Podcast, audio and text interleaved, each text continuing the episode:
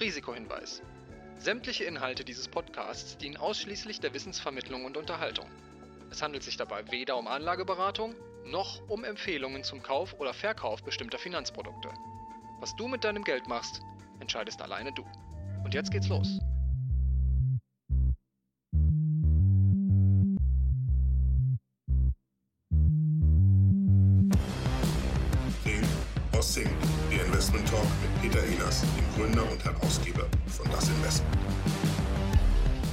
Glaube, dass die Notenbanken sehr, sehr klar sich positioniert haben und sagen, Inflation ist unser primäres Thema aktuell, weil die Effekte, die bei einer Inflation entstehen, langfristig sehr, sehr schwer unter Kontrolle zu bringen sind. Zu dieser langsameren Herangehensweise bei der EZB halt auch teilweise führt. Und sie ist definitiv wahrscheinlich zu spät reingegangen.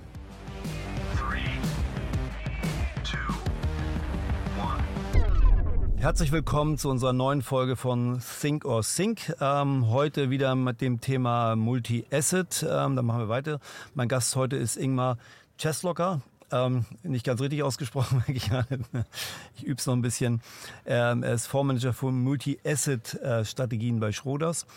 Und ähm, wir wollen heute mal über die Marktentwicklung sprechen und das Marktumfeld für Multi-Asset-Fonds, also Fonds, die in verschiedene Assetklassen äh, einzahlen können, beziehungsweise die, ähm, in die anlegen können, wie äh, Aktien, Anleihen.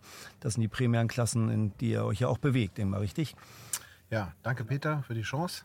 Ja. Genau. Ähm, Rohstoffe nicht vergessen. Rohstoffe haben wir auch, genau. Ähm, gehen wir auch gleich noch kurz drauf ein, aber primäres Thema sind halt Aktien und Anleihen und erstmal das Marktumfeld. Fangen wir mal so ein bisschen auf der Makroebene an und gehen mal auf das Thema Märkte ein. Ähm, wenn wir uns das so angucken, die Zinspolitik, also wir haben jetzt eine Situation, wo wir eine Rezession haben und wir haben am Ende eine Inflation. Also beides sehr böse Szenarien, wo die Notenbanken eigentlich in dem einen Szenario, nämlich bei einer Rezession die äh, Zinsen senken müssten und bei einer Inflation eben halt die Zinsen ab, äh, erhöhen müssen, um die eben halt abzufedern. Ähm, das heißt, ein kleines Dilemma für die Notenbanken. Ähm, oder werden die die Zinsen eher erhöhen, weil die Inflation das größere Thema ist, das größere Problem ist, als jetzt eine Abschwächung der Wirtschaft? Ja, wir müssen natürlich ein bisschen zurückschauen. Wir hatten gerade äh, in der Corona-Krise oder nach Corona ein Zusammenspiel zwischen fiskalpolitischen Maßnahmen und äh, notenbankpolitischen Maßnahmen in einem Ausmaß, wie wir es nie vorher gesehen haben. Ja. Ähm, und jetzt sind wir natürlich ein Stück weit halt die negativen Effekte daraus. Und ähm, du hast es angesprochen. Die normale Verhaltensweise war eigentlich immer in einer, in einer Rezession oder in einer Rezession, in die wir ja reinschlittern, ähm, eher die Zinsen zu senken. Aber wir hatten halt nie ein Inflationsproblem. Ja. Und ich glaube, was rausgekommen ist, und wir haben ja heute Abend äh, die nächste Notenbank Sitzung der amerikanischen Notenbank, ähm, wo wir jetzt eigentlich darüber spekulieren, sehen wir heute 100 Basispunkte Erhöhung oder 75 Basispunkte. Gehen wir mal ein halbes Jahr zurück, wären diese Größen oder diese Zinserhöhungen vollkommen ja, undenkbar gewesen. Undenkbar gewesen. Und Mhm. ähm, ich glaube, dass die Notenbanken sehr, sehr klar sich positioniert haben und sagen, Inflation ist unser primäres Thema aktuell. Und ähm, Paul hat es auch in der letzten Rede gesagt, dass er sich vorstellen kann, selbst wenn es wirklich schlimm wird mit der Wirtschaft, die Inflation zu bekämpfen, ist sein primäres Ziel aktuell, weil die Effekte, die bei einer Inflation entstehen, langfristig sehr, sehr schwer unter Kontrolle zu bringen sind. Also, um auf deine Frage zurückzukommen, sie fokussieren sich sehr stark auf die Inflationsbekämpfung, was ja auch die Kernaufgabe einer Notenbank ist. Und ich glaube, diesen, diese Erwartungen, die der Markt immer hatte, dass wenn etwas nicht gut läuft, dass dieser sogenannte Fed-Put da ist, der ist nicht da. Der ist äh, weiter weg. Okay, und die Unterschiede der, der, sagen wir, der Europäischen Zentralbank, EZB und der Fed, also der ähm, Federal Reserve, also der amerikanischen Notenbank, wenn ich mir die Unterschiede angucke, die Fed hat ja ein bisschen mehr Spielraum als jetzt die EZB. Die muss letztendlich ja immer sehr auf Geldwertstabilität achten. Die Fed kann auch ein bisschen wirtschaftliche Faktoren mit einfließen lassen. Siehst du da Unterschiede, wie die das handeln und auch wie gut sie es am Ende handeln? Also du sprichst es an, es gibt ja ein duales Mandat bei der amerikanischen Notenbank, die halt wirklich die wirtschaftliche Entwicklung im Auge haben muss und die Inflations- äh, oder die Preiswertstabilität. Mhm. Bei der EZB ist es halt dieses einzelne Mandat eben auf diese Preiswertstabilität ähm, zu achten. Was wir generell sehen, ist, dass natürlich die amerikanische Notenbank immer aggressiver in bestimmte Märkte oder in bestimmte Maßnahmen anwendet. Das haben wir bei Quantitative Easing auch gesehen, mhm. ähm, dass die, die, die EZB ein Stück weit zögerlicher ist. Jetzt hat sie natürlich einen sehr, sehr starken Zinsschritt mit 75 Basispunkten gemacht im letzten Meeting. Kam aber er nicht ein bisschen spät? Der kam schon ein bisschen spät, weil sie halt einfach zögerlich ist. Aber das mhm. hatten wir ja auch in vielen, vielen Aspekten in der Vergangenheit. Die amerikanische Notenbank geht halt stärker und schneller rein, um halt, sage ich mal, konsequent etwas zu bekämpfen oder etwas zu bewirken. Und die EZB ist halt einfach ein bisschen zögerlicher. Was natürlich auch damit zusammenhängt, es gibt halt, ähm, die EZB muss viele, viele Sachen auch in den unterschiedlichen Ländern und den unterschiedlichen Wirtschaftsräumen ein Stück weit berücksichtigen und ist halt da dann nicht so schlagkräftig. Wobei ich ein Fan eher bin, wie es die amerikanische Notenbank macht, schnell und aggressiv in den Markt reinzugehen, weil sich meistens positiver auswirkt im langfristigen Kontext. Würdest du auch ähm, damit einhergehen, wenn ich sage, die FED regelt die Probleme schneller oder löst die Probleme schneller und, und äh, wahrscheinlich wird die amerikanische Wirtschaft auch eher eine weichere Landung hinkriegen als die europäische? Also wir werden wahrscheinlich in Europa größere Probleme haben ähm, als die Amerikaner. Ist das, also das ob wir, ob wir, tatsächlich eine weiche Landung hinbekommen, in den USA. sowohl in den USA als auch in Europa, ist fraglich. Mhm. Ähm, ist, ist glaube ich, jetzt von der Wahrscheinlichkeit für beide Märkte eher, eher, eher geringer. Auf der anderen Seite stimme ich dir vollkommen zu, dass die äh, Fed aggressiver und schneller reingeht. Und ich persönlich bevorzuge eher so eine Herangehensweise. Wir haben es auch nach der Great Financial Crisis gesehen, mhm. ähm, wie die Fed sehr, sehr stark in dieses QE reingegangen ist und auch wirklich mit, mit Size ja, und nicht so zögerlich. Aber es kommt ja auch wieder zurück. Ich meine, ähm, es ist sehr, sehr schwierig, wenn du halt einfach einen Wirtschaftsraum hast mit vielen unterschiedlichen Ländern.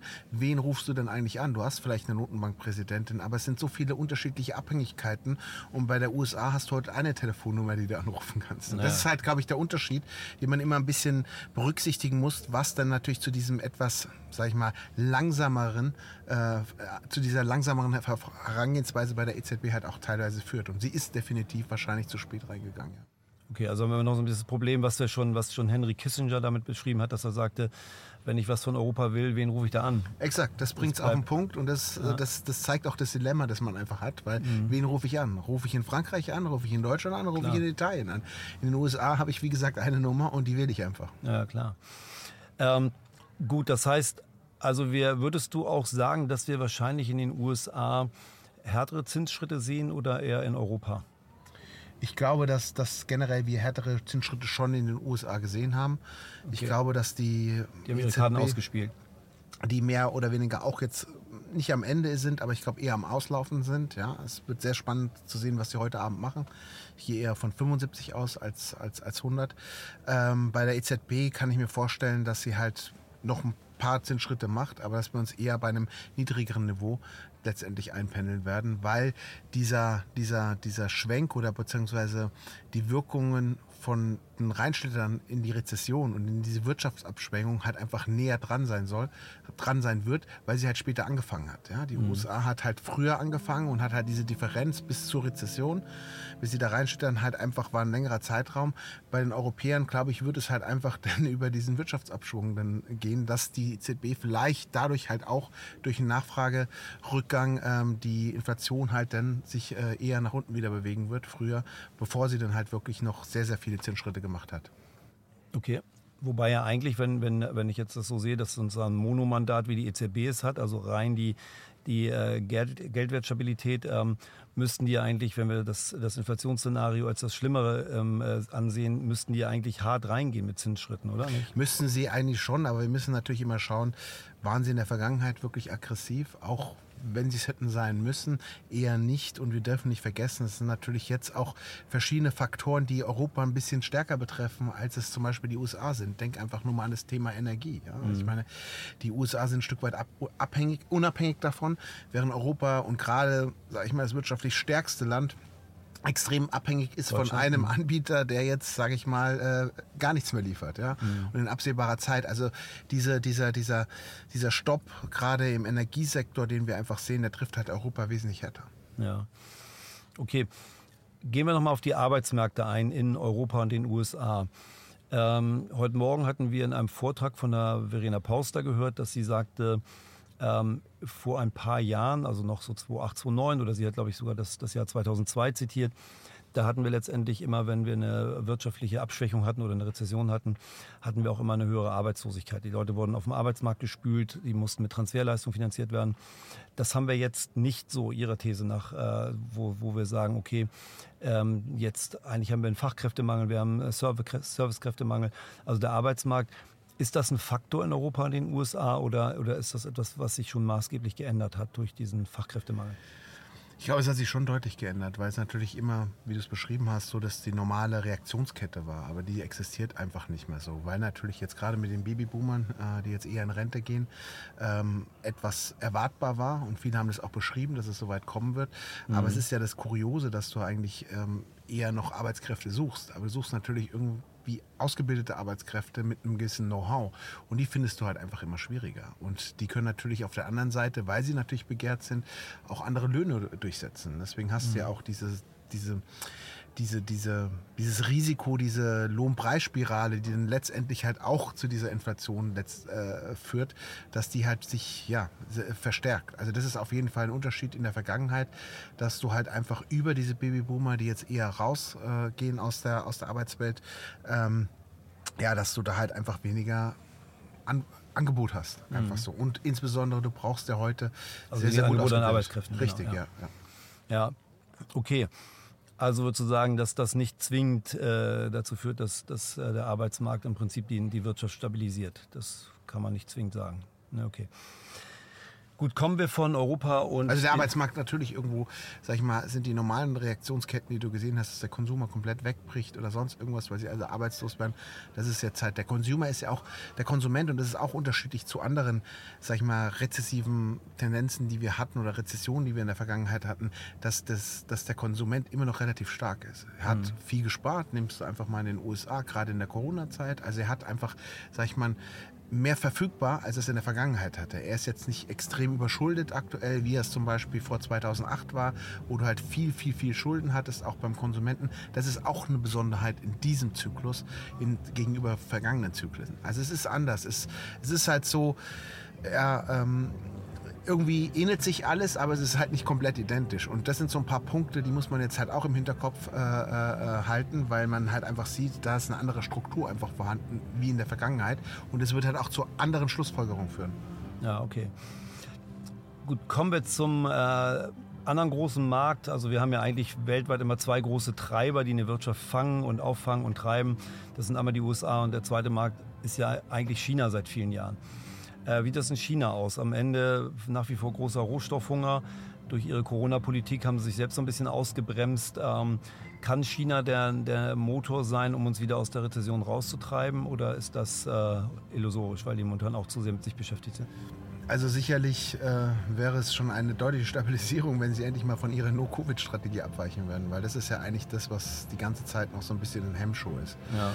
China ist natürlich einerseits von Bewertungen attraktiv, auf der anderen Seite ist es eines der wenigen äh, großen äh, Volkswirtschaften, die eher in einer expansiven Notenbankpolitik sind, was mhm. eigentlich auch sehr stimulierend wirken sollte. Aber sie haben halt dieses große Covid-Thema. Und wenn man halt einfach einen Hafen absperrt, wenn zwei Hafenarbeiter, sag ich mal, positiv getestet werden und alle müssen in Quarantäne gehen, und man da nicht wegkommt oder ganze Städte abschaltet, dann wirkt es natürlich auf die Lieferketten etc. Zudem ja. haben wir natürlich auch noch ein bisschen das Problem mit Taiwan, ja, was ja, ja. nicht ganz von der Hand zu weisen Nein. ist. Ähm, also das ist, ist, auch, auch hier ist es einfach ein Stück weit ähm, zu sehen, was sich geändert hat. Wir haben auch Tendenzen einfach in der Geopolitik, dass wir von dieser Globalisierung eher in diese Nationalisierung kommen, dass Lieferketten eher heimge heimgeholt werden, weil man einfach Angst hat, in einer Konfliktphase ähm, dann bestimmte Sachen nicht zu bekommen, äh, geliefert zu bekommen. Also auch hier ändert sich einiges. Aber sicherlich ist China, wenn sie von dieser No-Covid-Strategie abweichen ähm, oder endlich mal wegkommen, sicherlich eher ein Hoffnungsschimmer als ein, ein weiterer Hemmschuh. Würdest du sagen, dass die USA oder dass China eher die, den, äh, die Wirtschaft wieder nach vorne zieht? Ich würde mich jetzt da bei beiden Märkten nicht komplett festlegen, aber ich glaube, dass sie von ihrer Struktur und von ihrer Qualität beide eigentlich eher ein Stück weit ja, einen stabilisierenden Faktor einfach haben sollten und halt auch von der Widerstandsfähigkeit einfach äh, positiver sein sollten. Europa wird es auf jeden Fall nicht sein, oder? Ja, ich, äh, es ist halt einfach bei Europa, es ist immer wieder dasselbe. Die Entscheidungswege sind zu lang, sie sind zu kompliziert, sie sind ähm, dann nicht prägnant genug. Ähm, es ist halt alles immer in Slow Motion. Mhm. Ähm, aber auf der anderen Seite muss man tatsächlich sagen, ähm, dieses komplette Europa-Bashing, das wir auch an den Märkten einfach sehen, äh, in bestimmten Bereichen, das teile ich nicht. Ich glaube, es gibt auch in einzelnen Bereichen attraktive ähm, Einstiegschancen jetzt, weil halt viel in den Preisen schon drin ist. Wenn man sich die Flows einfach anschaut, ist es einer der Märkte, der am meisten angeschortet ist, äh, auch wegen den Headlines, die wir einfach haben. Also ich wäre nicht so pessimistisch auf Europa, wie es teilweise der Markt spielt, aber Europa leidet halt grundsätzlich einfach immer unter denselben Problemen, die wir seit auch der Eurokrise 2011 angepasst haben. Einige Verbesserungen, aber nicht wirklich diesen Befreiungsschlag bis jetzt gesehen haben. Okay.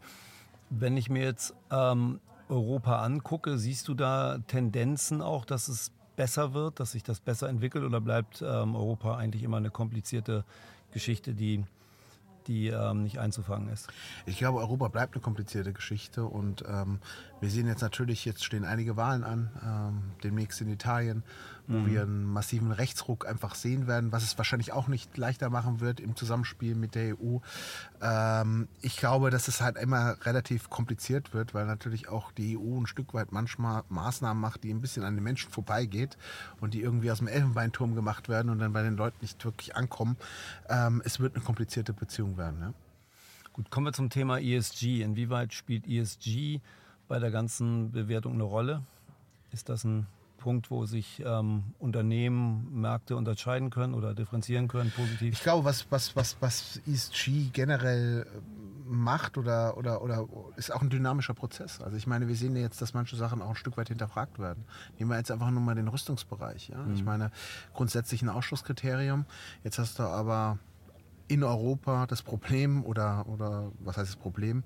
Eine Situation, wo ein, ein Land überfallen wird, äh, äh, mit Waffengewalt, äh, in eine kriegerische Auseinandersetzung hineingedrängt wird, die ihr Land verteidigen und da ist halt die Frage, wenn du eine Demokratie hast, ähm, wie sollen die sich verteidigen? Natürlich müssen sie sich mit Waffen verteidigen, sonst haben sie keine Chance.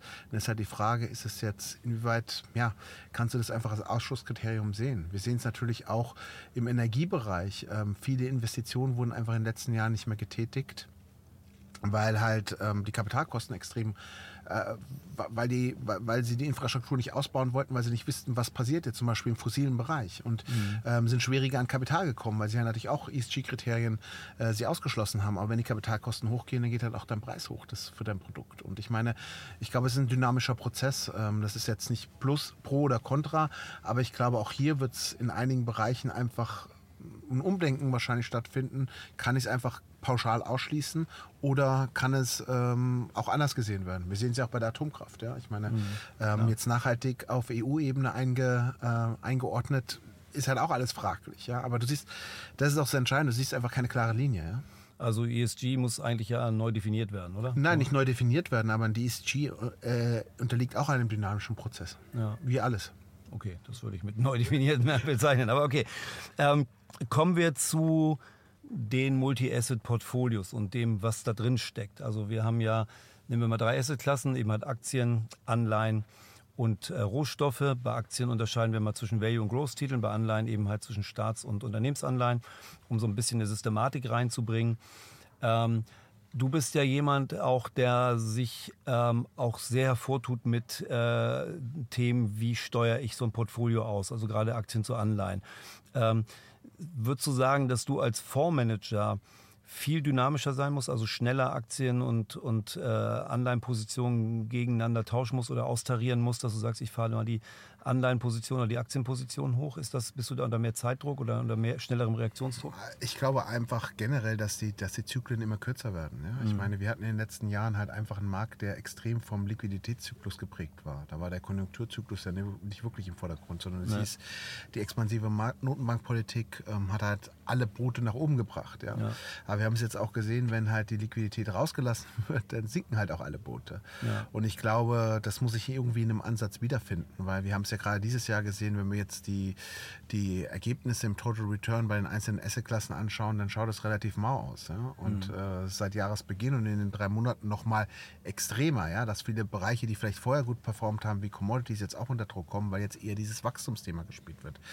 Also ich glaube einfach, ähm, Multi-Asset generell, es ist die Marktentwicklung, die wir sehen, spielt sehr in unsere Philosophie rein, weil wir glauben einfach, dass einerseits die Diversifikation zwischen den Assetklassen tendenziell eher abnehmen wird, aber gleichzeitig die Diversifikationsmöglichkeiten innerhalb einer Assetklasse sich erhöhen. Ja? Also habe ich mehr Value, habe ich mehr Growth-Titel, okay. in welche also Region also gehe ich rein. Aktien und, und Anleihen, dass ich Auch innerhalb der Assetklassen, genau. das ist das Entscheidende. Ähm, und ich glaube einfach auch, dass man halt globale Opportunitäten gerade im Cross-Asset-Bereich suchen muss. Es muss wirklich über diesen Tellerrand komplett drüber hinausschauen. Und wir haben immer ein kontroverses Time, äh, Thema. Äh, Market Timing, viele sagen, es funktioniert langfristig nicht. Ich bin da anderer Meinung, aber ich glaube, dass es noch prägnanter wird, dass du ein relativ gutes Market Timing hast, weil einfach in einer Esse-Klasse zu sitzen und einfach, sag ich mal, den Carry zu verdienen, das wird sich in Zukunft nicht mehr äh, so möglich sein, wie wir es vielleicht aus der Vergangenheit teilweise kennen. Ja. Wie, was würdest du denn jetzt sagen, womit machst du am ehesten äh, noch eine Rendite, eine vernünftige? Also kriegst du es mit Aktien hin, also dann wahrscheinlich mal so meine These aufgestellt, widersprich mir da gern. Ähm, ich würde ja eher auf Value-Titel nehmen. Wenn, wenn ich abzinse, dann bin ich ja eher bei Value-Titeln, wenn ich das mal langfristig betrachte, ähm, als Inflationsschutz, denn als bei Wachstumstiteln. Und bei Anleihen habe ich sicherlich bei Staatsanleihen tendenziell eine größere Sicherheit als bei Unternehmensanleihen in der jetzigen Phase gerade.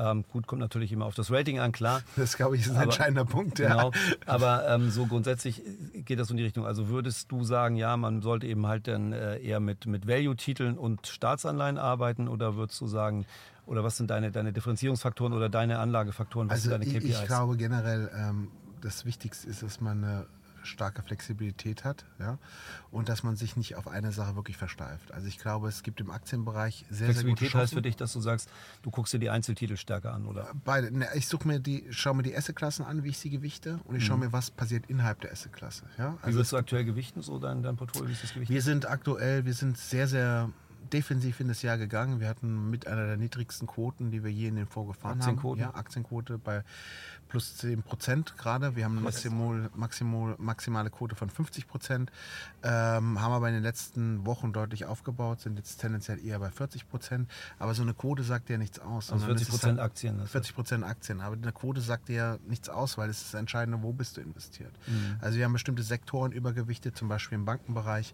wo wir sehr, sehr gute Chancen sehen, die auch in den letzten Wochen deutlich outperformt haben. Wir haben eine Position am brasilianischen Aktienmarkt schon relativ lange die auch sehr, sehr gut sich entwickelt. Also ich, ich sehe in, in einigen Bereichen beim Aktienbereich deutliche Chancen, auch für Richtung Jahresende. Bei dem Anleihebereich sind wir auch von der Duration relativ niedrig in das Jahr reingegangen. Wir waren also unter kurze 1. Laufzeit. Ja, kurze Laufzeit. Also mhm kurze Duration einfach. Mhm. Ähm, haben dort zum Beispiel auch viel unseres Credit Exposures abgesichert gehabt Anfang des Jahres, aber gehen jetzt teilweise in den Markt wieder rein, weil wir die Levels attraktiv finden, dass man jetzt hier wieder Positionen aufbauen kann, zum Beispiel im amerikanischen High Yield Bereich. Wir sehen mhm. auch bei US Credits am vorderen ähm, Ende der Zinsstrukturkurve attraktive Renditen und gehen jetzt praktisch in diesen Markt rein und haben auch jetzt in diesen letzten Peak, den wir jetzt gesehen haben bei den steigenden Anleihen, äh, bei den steigenden Renditen global auch das erste Mal wieder Duration aufgebaut. Ja. High Yield klingt natürlich interessant. Also das heißt, wir haben eine äh, rezessive Marktphase. Das heißt, mehr Risiko auch für die Unternehmen. High Yield ist ja sowieso schon riskanter. Also hebelst du da nicht dein Risiko mit? Oder? Natürlich hat man ein höheres Risiko auf der Portfolioebene, aber das Entscheidende ist doch immer, was ist im Preis drin. Ich meine, mhm. wenn du eine Rezession hast, eine richtige Rezession und wir sind, äh, wir, wir, wir sind in der Rezession, ist meistens von der Bewertung das Attraktivste, sowohl bei Aktien als auch in bestimmten Segmenten. Du wirst nie das absolute High erwischen, auch bei den Renditeaufschlägen, aber es ist jetzt einfach eine, eine, eine Phase, wo wir in einzelnen ausgewählten Titeln Aufschläge einfach sehen, die attraktiv sind, um das Risiko zu nehmen. Im Endeffekt ist es das ja immer, dass du sagst, okay, wirst du für das Risiko, das du nimmst, in einer Anlageklasse, in einem Einzeltitel, whatever, wirst du dafür bezahlt. Ja. Und es war eine ganze Zeit lang eben nicht, dass du dafür bezahlt wirst. Ich meine, überleg mal, wo wir herkommen von, von, von den Anleiherenditen, auch im Credit-Bereich. Da vor einem Jahr hast du, äh, haben Leute Renditen akzeptiert, wo es halt einfach eine Menge Risiko gab, aber einfach keine Rendite. Ja. Und jetzt hast du mal wieder ein anderes Verhältnis, wo du sagst, ja, da sind Risiken draußen, ja, es kann einen Anstieg von den ähm, Ausfallraten geben, aber werde ich dafür bezahlt? Und du siehst es in einigen Bereichen. Du siehst es auch in einigen Bereichen, wenn du dir anschaust, was im Staatsanleihebereich am vorderen Ende ist. Jetzt nicht in Europa, aber wenn du dir anschaust, was du am vorderen Ende zum Beispiel im brasilianischen Staatsanleihen bekommst, ist es auch unter Berücksichtigung des Währungsrisikos teilweise sehr, sehr attraktiv. Und das meinte ich am Anfang. Du musst wirklich breit streuen, du musst äh, wirklich global nach, nach, nach Opportunitäten suchen und musst wirklich auch die Kapazitäten haben als Haus, diese Chancen zu identifizieren, weil du wirklich Marktexpertise hast. Und das ist halt einer der Punkte, die wir bei Schroders wirklich liefern können. Okay, lass uns das mal ein bisschen konkreter machen, weil ähm, das wäre mir jetzt ein Tick zu allgemein. Also wenn wir jetzt hingehen und sagen, okay, was, was sind denn für dich die, die ähm, Kennzahlen oder die Kriterien, nach denen du da eben halt auswählst? Du hast also den, den Weltmarkt zur Verfügung und guckst jetzt, äh, wenn du einen Filter drauflegst, was sind so deine ersten, was so deine erste Kriterienebene, nach denen du eben halt auswählen würdest? Also natürlich sind wir ein klassischer, wir gehen von einem Top-Down Ansatz äh, ran Mhm, also und schauen Märkte bis- erstmal, wie ist das makroökonomische Umfeld Genau. und, Mhm. und was erwarten wir und dann geht man natürlich in die Assetklassen danach rein, was ist eingepreist. Ja? Ja. Wenn ich eine Assetklasse sehe, wo halt wirklich eine Also starke abgepreist heißt, die sind schon abgestraft worden, die Unternehmen. Richtig, schon, ja, richtig. Genau. Ähm, wenn man einfach sieht, zum Beispiel nehmen wir mal im europäischen Bereich, wenn du dir anschaust, wie zyklische Werte ähm, rentieren oder beziehungsweise zyklische Werte auf dem Aktienbereich im europäischen Bereich bewertet sind gegenüber defensiven äh, äh, Bereichen, dann siehst du, dass du hier auf, auf All-Time-Lows bist. Also dass halt wirklich ähm, so viel schon drin ist bei diesen Zyklikern, halt von dieser Rezession, die halt einfach sicher kommt, ja, und auch ausgeprägter kommt, dass natürlich die Frage ist, okay, da ist viel drin, ja, Also, da ist also mal so, so, um es verständlich auch für einen Hörer zu machen. Das heißt also, im Prinzip ist schon das große Negativszenario in dem Kurs In einer Aktie richtig. oder einem Titel drin. Das heißt, Richtig, ja. da ist im Prinzip der Preis von morgen, wenn es richtig schlecht läuft, ist schon Richtig, eingepreist. richtig, ja, das richtig. Weil man hat ja oftmals dieses, dieses, ähm, dieses Phänomen, dass, dass Leute, die ein bisschen weiter weg vom Markt sind, sagen, also es ist, es ist alles super schlecht. Die Headlines, eine Headline nach der anderen kommt, äh, kommt äh, schlecht rein. Aber wenn du an den Kapitalmärkten schaust, hast du auf einmal äh, massive Bewegungen, ja, weil halt einfach sehr, sehr früh vieles antizipiert ist. Teilweise dann auch äh, eingepreist wird, dann teilweise auch ein Überschießen in diesem Einpreisen einfach stattfindet. Und das ermöglicht ja natürlich dann diese äh, Chancen zu identifizieren und dann halt auch mal wieder in den Markt reinzugehen.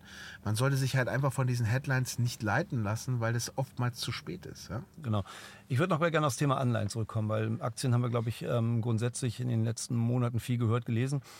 Ähm, wenn wir jetzt so reingehen und mal Staats- und Unternehmensanleihen angucken, ähm, was würdest du sagen, wie würdest du was gewichten? Was wären da deine Kriterien, nach denen du eben halt dir die anguckst?